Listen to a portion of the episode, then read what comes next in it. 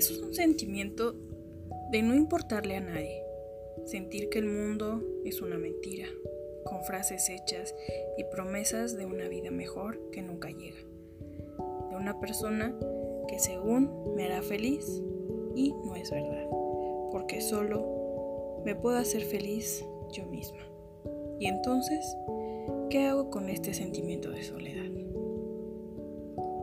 Muy buenas tardes, mi nombre es Alejandra y estamos hablando acerca de la soledad, ese feo sentimiento que se ha vuelto tan constante estos días. ¿Por qué?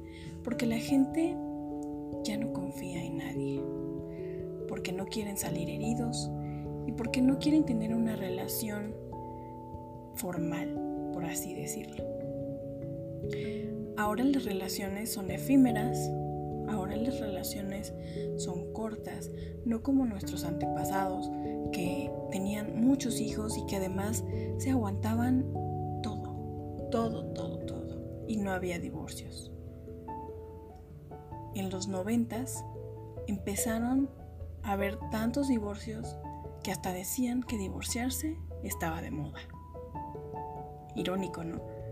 Ahora, en, el, en la actualidad, pues simplemente la gente no, no tiene estos compromisos. Son muy raras las personas que se llegan a casar. Es a lo mejor triste pensarlo, pero vayamos más allá. ¿Qué es la soledad? ¿Cómo se siente la soledad? ¿Has sentido alguna vez este sentimiento? Es un vacío, en mi experiencia, es un vacío que se siente de que, como el texto que leí, que no le importas a nadie. Pero esto está basado en importarle a las personas, en la opinión de las personas. Entonces, ¿qué es lo que actualmente se está viendo mucho? El amor propio y fomentar ese amor propio. Para este siglo lo que se ve mucho es que seamos un poco más egoístas y que veamos por nosotros, dándonos cuenta de que nosotros podemos tener la felicidad que añoramos de esa otra persona.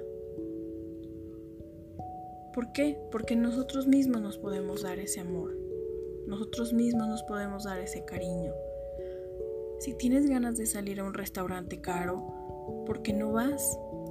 Porque tienes miedo de ir a ese restaurante tú solo o tú sola. Muchas veces también la gente ni siquiera se atreve a ir al cine solo. No tiene nada de malo.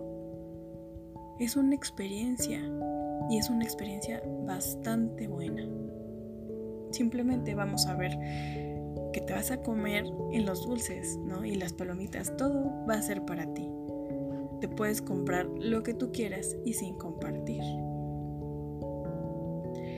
Por ejemplo, también hay viajes que puedes hacer en soledad. De un fin de semana, de una semana completa. Y se siente bastante bien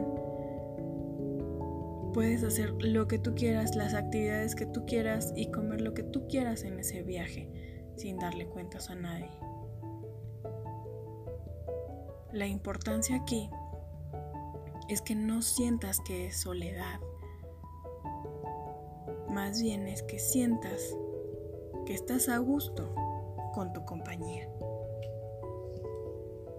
Déjame saber en los comentarios qué te pareció este podcast y Inscríbete por favor y dale like. Muchas gracias y nos vemos en la próxima.